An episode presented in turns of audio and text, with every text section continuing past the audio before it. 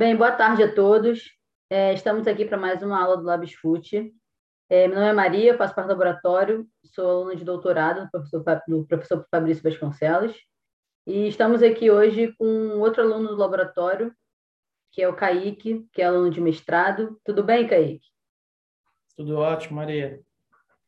É, então, o Kaique vai falar um pouquinho com a gente hoje sobre criatividade, né? Então, você fica à vontade e aí no final a gente bate um papo aí só para concluir sua aula, beleza? Não, beleza, combinado. Eu posso compartilhar aqui? Vai lá.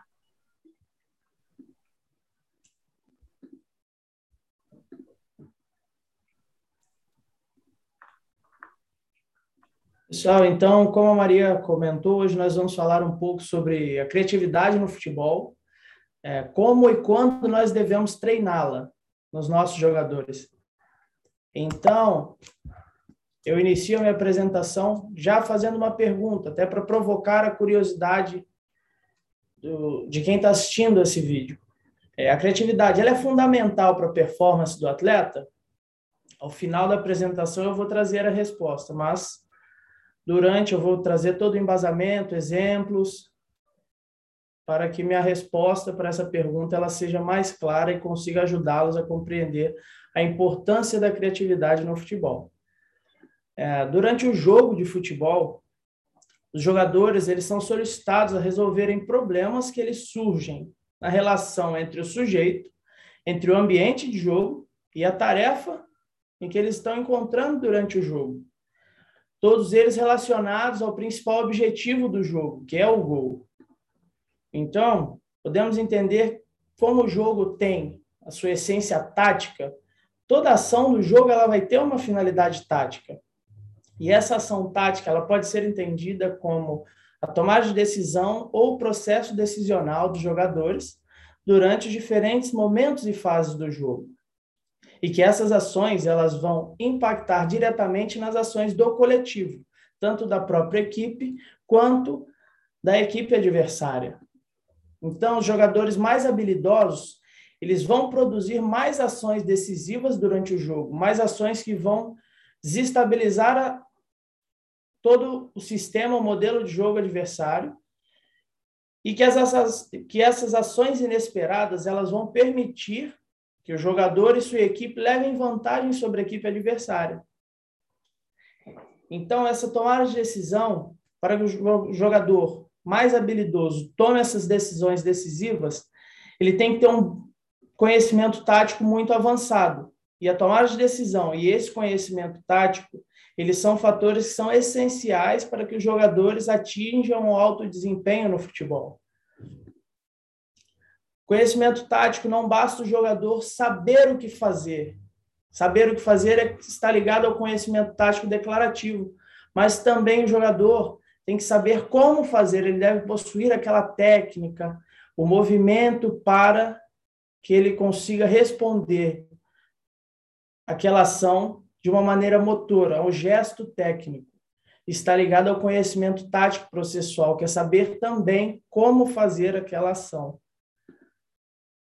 Então, cabe pontuar que um atleta inteligente, ele pode não ser criativo, mas que o atleta criativo ele precisa ser muito inteligente. Mas nós devemos entender que a criatividade e a inteligência elas são subprocessos no processo geral da tomada de decisão, em que na tomada de decisão a primeira situação ela é antecipada e percebida com base nas experiências passadas, na memória do jogador, e então essa atenção ela é dada a alvos específicos que acontecem durante essa, essa situação, aos estímulos que ele consegue captar nessa, nessa situação em que ele está vivendo naquele momento. E por fim, uma gama de ideias vão, vão surgir para que o jogador consiga definir a melhor decisão para aquele momento. E é onde entra a tomada de decisão inteligente, ou seja, a criatividade, ela gera uma ampla gama de ideias, de possibilidades para aquele momento, em que a inteligência, logo em seguida, ela vai gerar a solução mais adequada para que o jogador tome a sua decisão para a solução daquele momento, solução do, do problema que ele está encontrando naquele momento do jogo. Então, ser criativo é um importante fator de performance e ela e a criatividade ela se torna mais importante quando se, os níveis de desempenho eles são mais altos. Quando se chega ao profissional, ao alto, realmente ao alto nível. Eu gosto muito dessa frase que está até no, no livro do Daniel Memmert, é, em que o Kobe Bryant ele fala que o Messi ele continua a inventar coisas que ele nunca viu antes. E isso em muitos anos, já jogando no alto desempenho, no mais alto nível do futebol. Que ele é muito criativo e que você nunca sabe o que ele vai fazer com a bola. Então, o que corrobora, nós estamos falando aqui. Quanto mais alto nível de desempenho que o atleta está inserido, mais criativo ele precisa ser. Mas então, quando eu devo iniciar o desenvolvimento da criatividade? Quando e como eu devo fazer? A criatividade ela deve ser aprendida e armazenada na mente do atleta no início da vida. Pois após a infância ela se desenvolve, porém ela dá uma estagnada após os 12, 13 anos e que o treino vai sendo muito mais lento. O desenvolvimento da criatividade ele vai se tornando mais lento.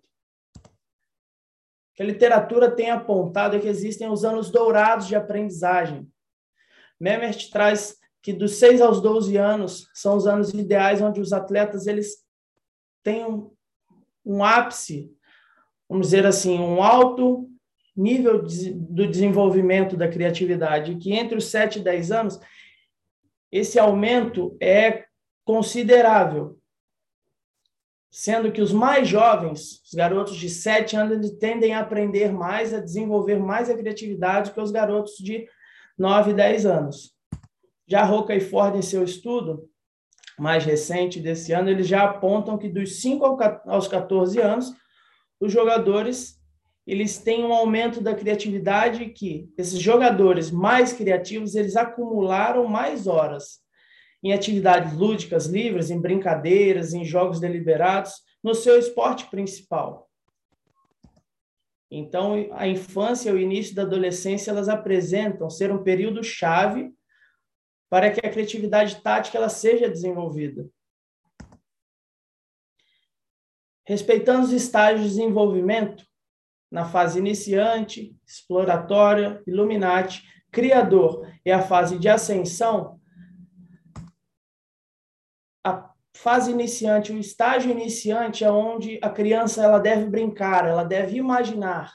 Que essa imaginação ela gera uma gama de, de possibilidades, a exploração de movimentos em que a criança vai desenvolver a sua criatividade sem intervenção de ninguém, em espaços reduzidos, ou seja, a criança vai jogar espaços reduzidos, situações de um contra um, dois contra dois, dois contra um, onde ela vai ser forçada não digo forçada, mas vai ser estimulada a estar realizando atividade de duelo, a explorar os movimentos. Então, é uma fase crucial, onde as crianças elas não devem receber interferências externas, elas simplesmente têm que brincar. Na fase exploratória, dos 7 aos 9 anos, do sub-7 ao sub-9, para já trazendo mais para a parte das categorias de base da formação, onde ocorre a diversificação. Já inicia a diversificação, que a diversificação ela é a variabilidade da prática, a abordagem é do, da interferência contextual, o contexto já vai começar a trazer estímulos para a criança. A questão da variabilidade, ela deve experimentar outras modalidades além da sua modalidade principal até pela transferência de habilidades táticas e tudo mais. E também os jogos em espaços reduzidos, justamente para que continue a explorar as possibilidades de movimento, a criar sem interferência externa, sem interferência de professores, de treinadores, dizendo o que eles têm que fazer, eles simplesmente têm que explorar os movimentos que eles têm e novas possibilidades. E a partir do sub-11, sub-12, a abordagem ela já vai ser iniciada, conduzida por restrições, ou seja, a tarefa vai ter alguma restrição para que gere uma variabilidade funcional em relação a um determinado comportamento tático. Por quê? Mas por que em relação já no sub-10 a situação do comportamento tático, que é onde a criança já começa a sair da fase do egocentrismo, ela já entende que ela tem um coletivo, que ela vai ter colegas de equipe. Então, é onde a fase onde o ensino do, dos princípios táticos eles já vão ser iniciados. Então, por isso, a condução por restrições, a criança já entende o coletivo e ela já vai estar apta a fazer isso, de, claro, conforme for o desenvolvimento dele, sendo respeitadas as etapas de desenvolvimento.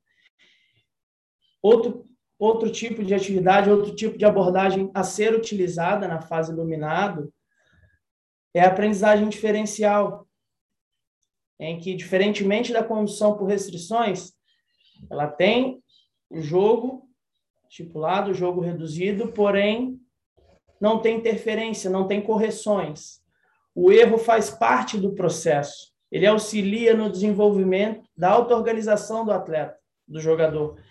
Então, errar é importante na aprendizagem diferencial. A variabilidade, movimentos, elas vão gerar. O erro vai gerar a instabilidade, vai desestabilizar o sistema do jogador, para que, por meio dessa desestabilização, ele se auto-organize e novamente encontre movimentos para solucionar os problemas que ele está enfrentando. Novamente, espaços reduzidos devem ser utilizados nesse, nesse estágio de desenvolvimento e a prática deliberada, já trazendo para a parte da condução por restrições, onde os atletas eles já vão ter mais estruturadas as atividades em relação aos princípios táticos e a variabilidade de movimentos que são esperadas nessa fase. Do sub-13 ao sub-15, novamente a condução por restrições, dessa vez já avançando mais um pouco na relação da prática deliberada, em que já vão ocorrer mais feedbacks dos treinadores, mais correções. Mas, claro, esse feedback não vai ser restritivo, ele só vai ser um apontamento, levantar dúvidas para o jogador para que ele consiga identificar algum antecipar algum movimento de alguma experiência que ele teve no passado para que ele consiga resolver aquele problema da maneira mais inesperada, criativa possível. E já na fase da ascensão, a questão da especialização, onde o jogador já vai estar mais próximo das categorias mais altas, onde a criatividade dele já vai estar mais avançada, mais desenvolvida, em que a prática deliberada ela já é muito mais utilizada por conta da questão dos resultados, do que é esperado já nessa fase após os 16 anos. Então, reparem que está aqui ao canto de azul. Deixa eu ver se eu consigo colocar, Maria.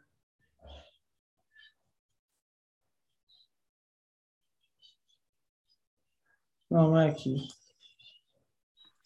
A gente consegue ver sua seta tranquilo, Kaique. Se quiser tá soltar a seta, vê sim. Ah, não, beleza. Tá. Aqui no cantinho de azul, isso aqui é a amplitude da tensão, que a todo momento eu deixei ela na tela, porque a todo momento ela deve ser estimulada. amplitude de atenção, o jogador ele vai conseguir perceber mais estímulos no ambiente. E quando ele consegue perceber mais estímulos no ambiente, ele consegue antecipar as situações em que ele está presente naquele momento e com isso ele vai conseguir gerar mais ideias para aquela solução, mais ideias originais para que a solução seja tomada de maneira mais original, mais versátil possível para resolver aquele problema.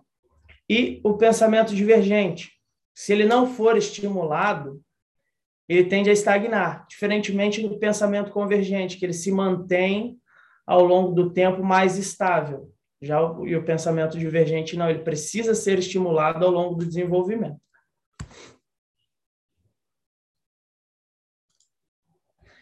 Então, é extremamente importante não pular as etapas de desenvolvimento, devem ser respeitadas, respeitar a individualidade de cada jogador.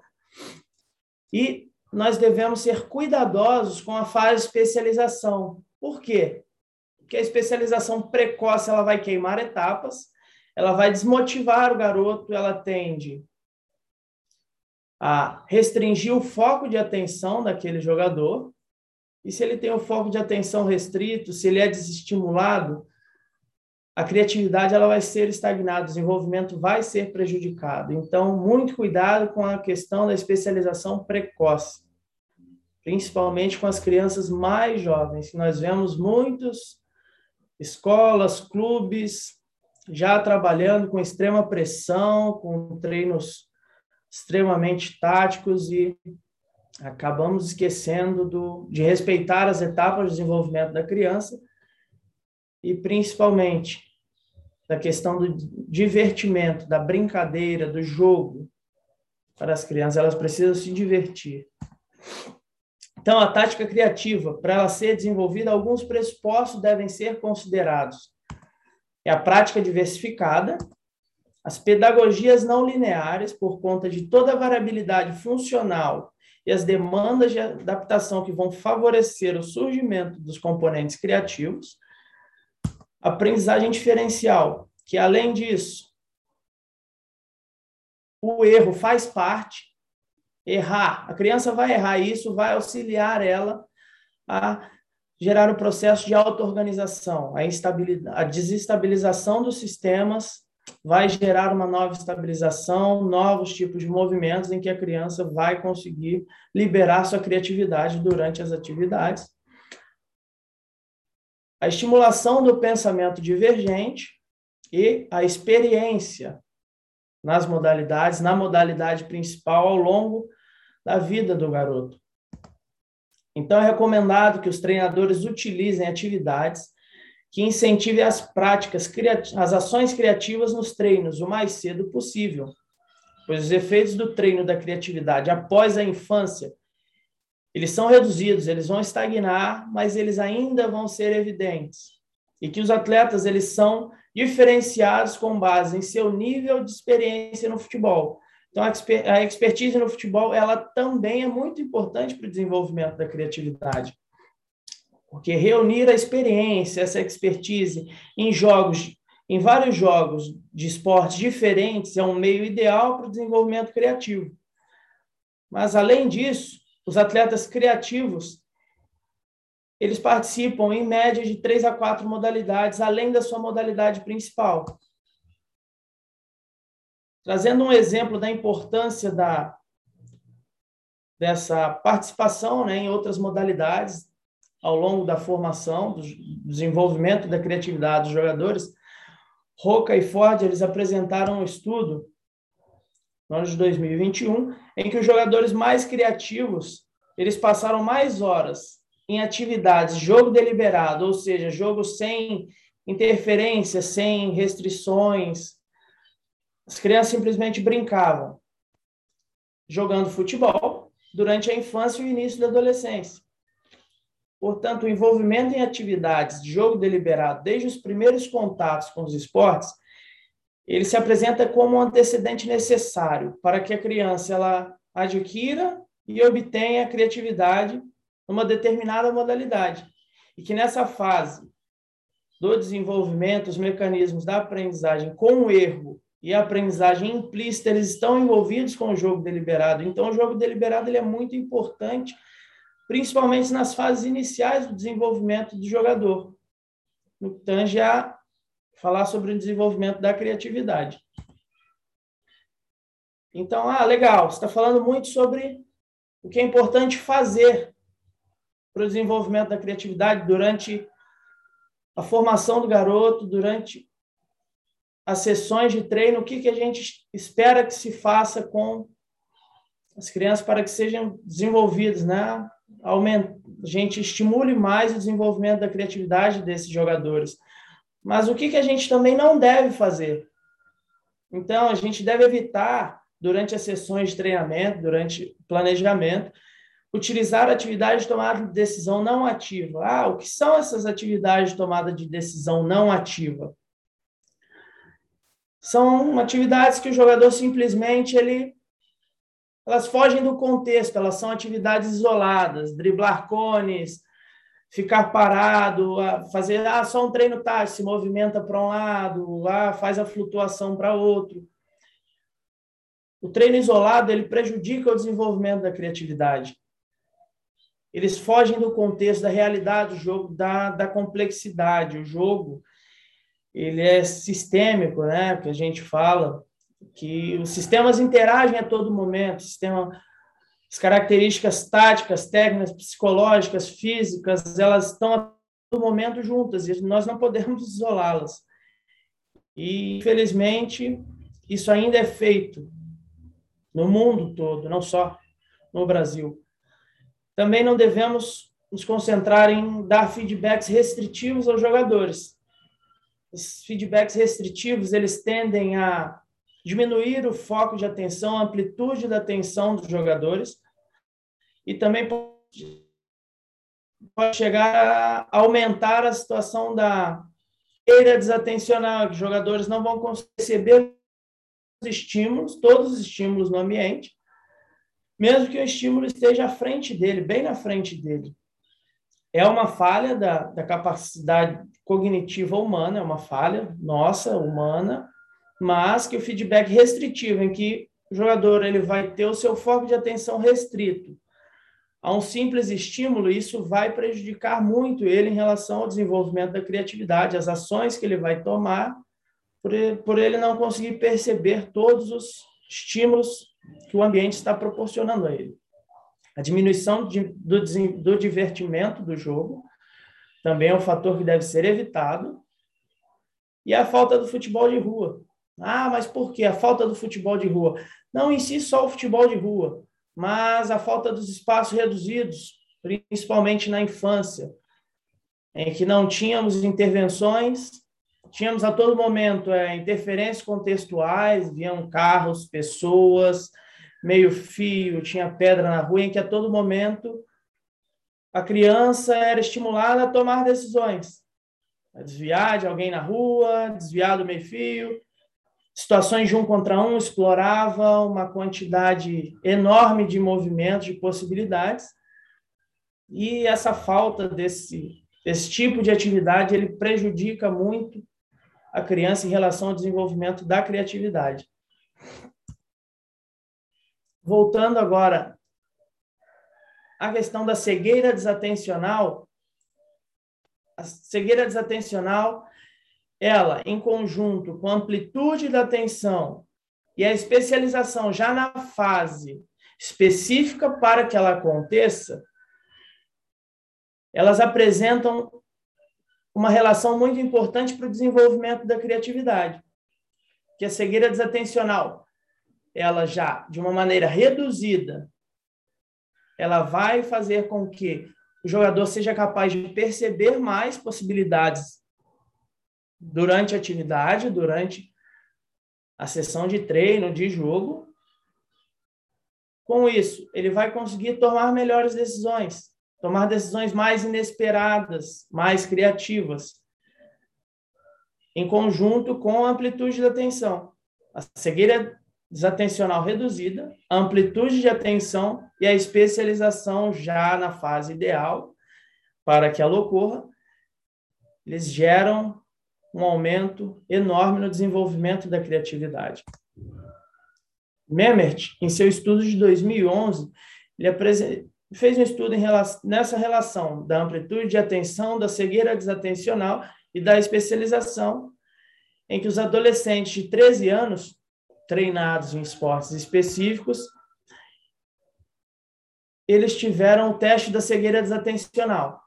É, e foi encontrado por Memmert que a cegueira desatencional reduzida, os atletas com a cegueira desatencional reduzida, eles podiam descrever mais soluções criativas nas situações específicas das modalidades que eles praticavam.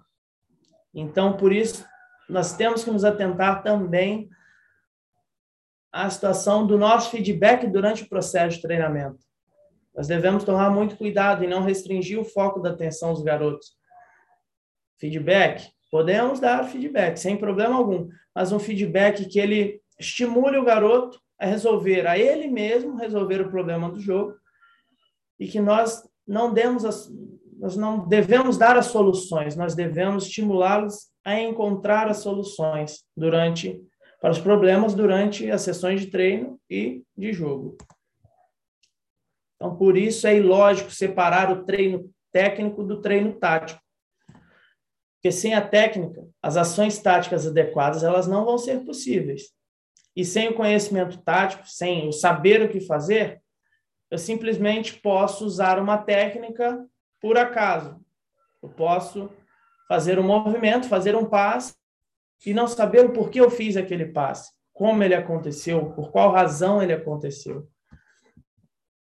Então são necessários jogos que transmitam a imprevisibilidade do jogo e que aumentem a quantidade de tomadas de decisão e principalmente que incentivem a criatividade tática dos jogadores nas sessões de treino.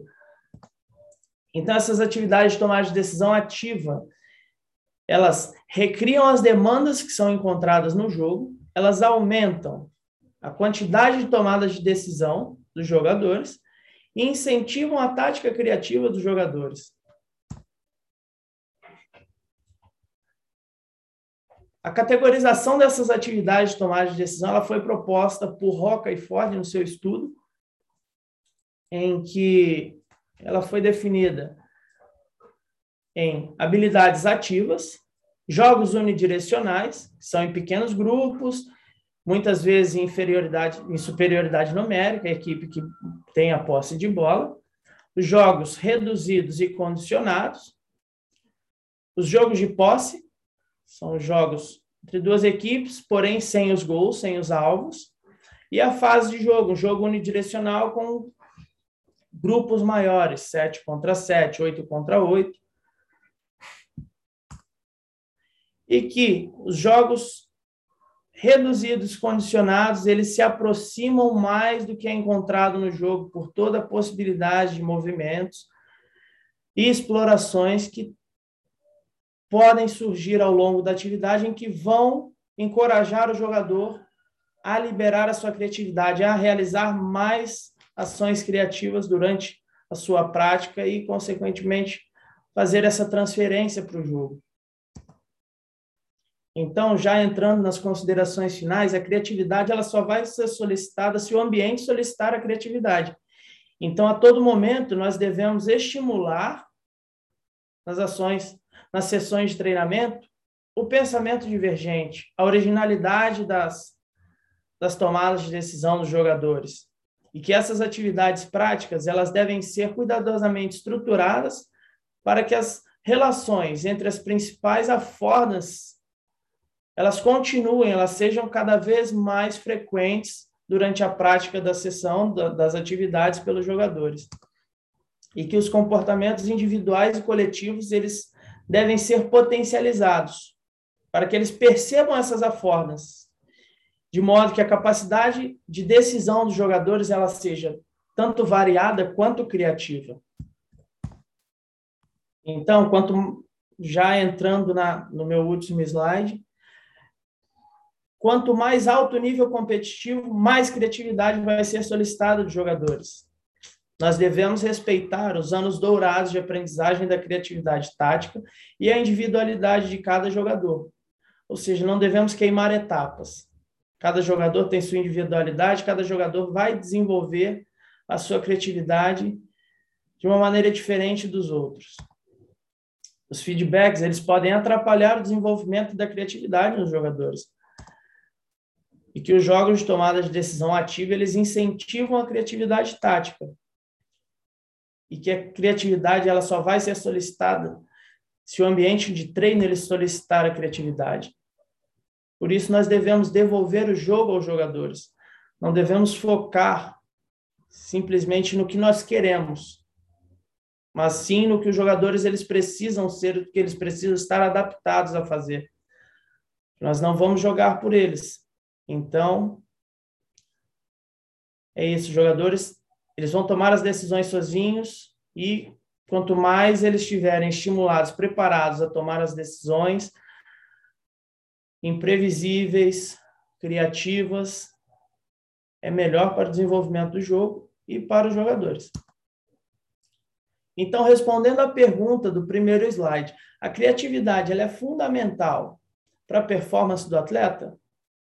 Sim. O atleta ele precisa estar apto a tomar decisões e realizar surpreendentes que vão o ajudar a levar vantagem sobre o adversário. Então, nosso foco deve ser informar jogadores não só inteligentes, mas também jogadores criativos. E é isso. Obrigado.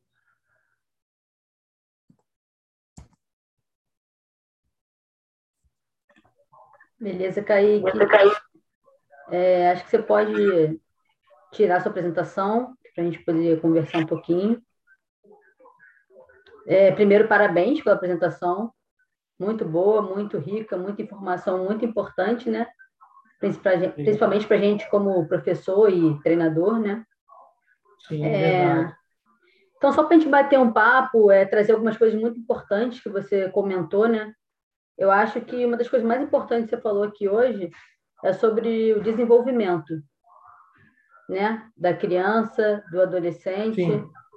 Eu acho que isso é uma das coisas mais importantes que a gente tem, ainda mais a gente sendo professor de educação física, né? É, que a gente, normalmente, a gente, que eu digo a gente como professor e treinador, a gente tende a pular etapas, né? E aí a gente chega lá na frente, Sim. a gente questiona por que, que aquele aluno ou porque aquele jogador não está fazendo o que eu estou pedindo, ou porque ele não entende o que eu quero.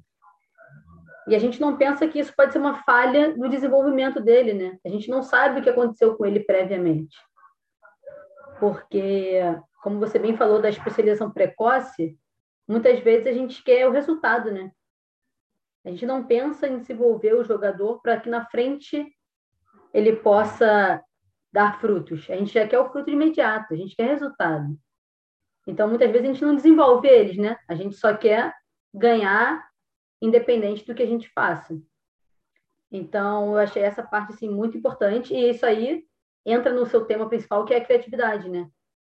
Que é uma característica muito importante do jogador, mas que, mas que muitas vezes a gente esquece de inserir no nosso planejamento porque a gente precisa fazer aquele treino para que no final de semana meu time ganhe o jogo. E aí eu vou perder, né? Que é o nosso pensamento, tempo fazendo uma atividade para poder estimular a criatividade, mas a gente não entende que a gente não está perdendo tempo, né?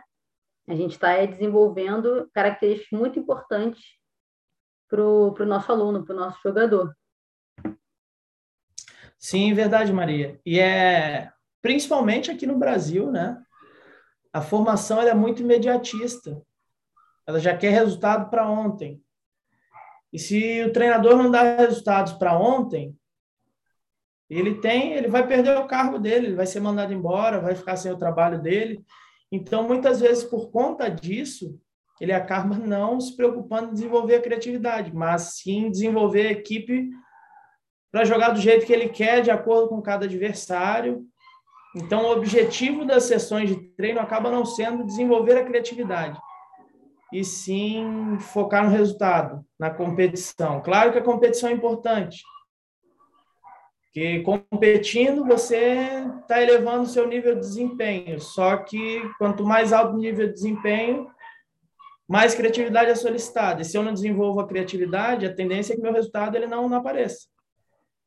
Então, isso, isso também está tá muito assim, é um tema bem polêmico, né? Que está também é um erro na formação, né? A capacitação dos professores, treinadores, ela, é, ela ainda é um pouco defasada. É, a questão dos conteúdos, muitas vezes professores, os treinadores, eles às vezes não sabem onde procurar esse conteúdo, onde ter esse conteúdo, e onde tem esse conteúdo, às vezes o valor é inacessível, então acaba que é é multifatorial esse erro no desenvolvimento da criatividade dos jogadores. Não, e é, e é engraçado, né, que, que aí quando chega lá no alto rendimento, né, que é quando a gente mais precisa de jogadores criativos, os jogadores não correspondem como a gente quer e a gente não entende por quê, né? Como assim você está cercado por dois, três jogadores e perde a bola? O Neymar consegue fazer, por quê? Por que, que os outros jogadores também não conseguem, né? Então, assim, a gente acha que. Eu acho que a gente está perdendo, né? Esse pensamento mas tem muita gente que ainda acredita que é dom. E a gente sabe, estudando, que não é dom. Tudo é treinável. A criatividade é treinável. Né? A gente, tudo a gente consegue melhorar o desempenho dos nossos jogadores, dos nossos atletas. O que é importante é a gente ter essa consciência, né? saber quando a gente tem que começar a desenvolver, por exemplo, a criatividade ou outras características importantes, né? A gente não pode pular as etapas, porque aí chega lá na frente, o jogador não corresponde e a gente fica assim, sem saber o que fazer. E às vezes isso aconteceu lá atrás, né? Inclusive, o que você falou também que é muito interessante é como o treinador tem que se comportar, né? Muitas vezes Sim. a gente acha que tem que ficar dando feedback o tempo todo, falando para o jogador o que ele tem que fazer, e isso vai contra o desenvolvimento da criatividade, né? A gente precisa que o jogador tome decisão sozinho, que ele consiga perceber pelo meio como agir, né? E se for preciso ser criativo, ótimo, ele vai ser criativo. Sim, verdade. Muitas, a gente vê muitas vezes. Hoje são diversos tipos de treinadores, diversos estilos de treinadores, né? Mas mas há uns 10 anos atrás nós víamos muitos treinadores gritando o tempo todo com os jogadores. Ah, faz isso, faz aquilo. E a gente vê que para desenvolver a criatividade não é assim. Quanto menos feedbacks ele der e esses feedbacks eles forem pontuais, assertivos, isso já basta. Não precisa ficar o tempo todo falando com o jogador. Deixa o jogador jogar, deixa, o jogo é dele. O jogo não é do treinador. Só que muitas vezes o treinador não entende isso. Aí fica um pouquinho complicado, né? É, pois é. Tem muita coisa ainda que a gente, como professor, como treinador, a gente precisa aprender, ler cada vez mais, né? Porque a informação tem aí, a gente que tem que saber onde procurar e como procurar, né? Para que a gente possa desenvolver jogadores mais completos, né? Eu acho que essa é a, essa é a nossa intenção, né? Desenvolver jogadores completos como você falou ali no final, se a gente conseguir desenvolver jogadores inteligentes e criativos, a gente já está mais da metade do caminho percorrido, né? A gente fez nossa, nosso papel como educador, vamos falar assim. Sim, verdade. É o que você falou agora, né? Não é o dom, mas eu, eu ouvi uma. Não lembro qual professor que falou isso durante uma aula, que o talento ele é atualizável. Não adianta ter o talento se não tiver o treinamento adequado, né? Então a gente vai atualizando esse talento até que ele se torne um jogador de alto nível e que seja tão inteligente, mas criativo. Ele precisa ser muito inteligente. Então a gente tem que focar nisso, não só na inteligência, mas também na criatividade. Perfeito, perfeito. Acho que é isso, Kaique. Acho que a gente conseguiu contemplar bem, a sua aula foi bem completa, é bem enriquecedora para quem quer aprender um pouco mais sobre criatividade. Então, parabéns mais uma vez. Obrigado. É, você quer falar mais alguma coisa? Quer dar mais alguma informação para o pessoal?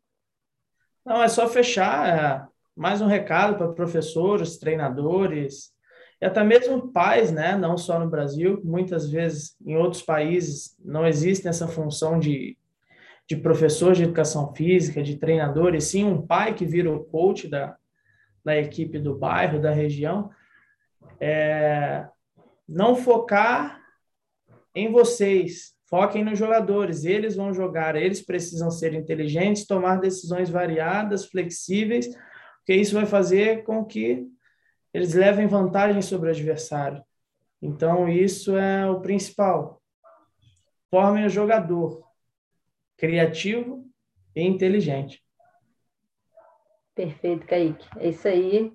Então, pessoal, é, acabamos aqui mais uma aula do LabsFoot. É, fiquem atentos, porque vai sair mais aulas, né? aproveitando essa pandemia que está todo mundo em casa. Então, continue estudando, continue procurando informação, porque só assim a gente consegue formar jogadores e atletas melhores, né? Kaique, mais uma vez, obrigado. Até mais. Obrigado. Tchau, Valeu. tchau.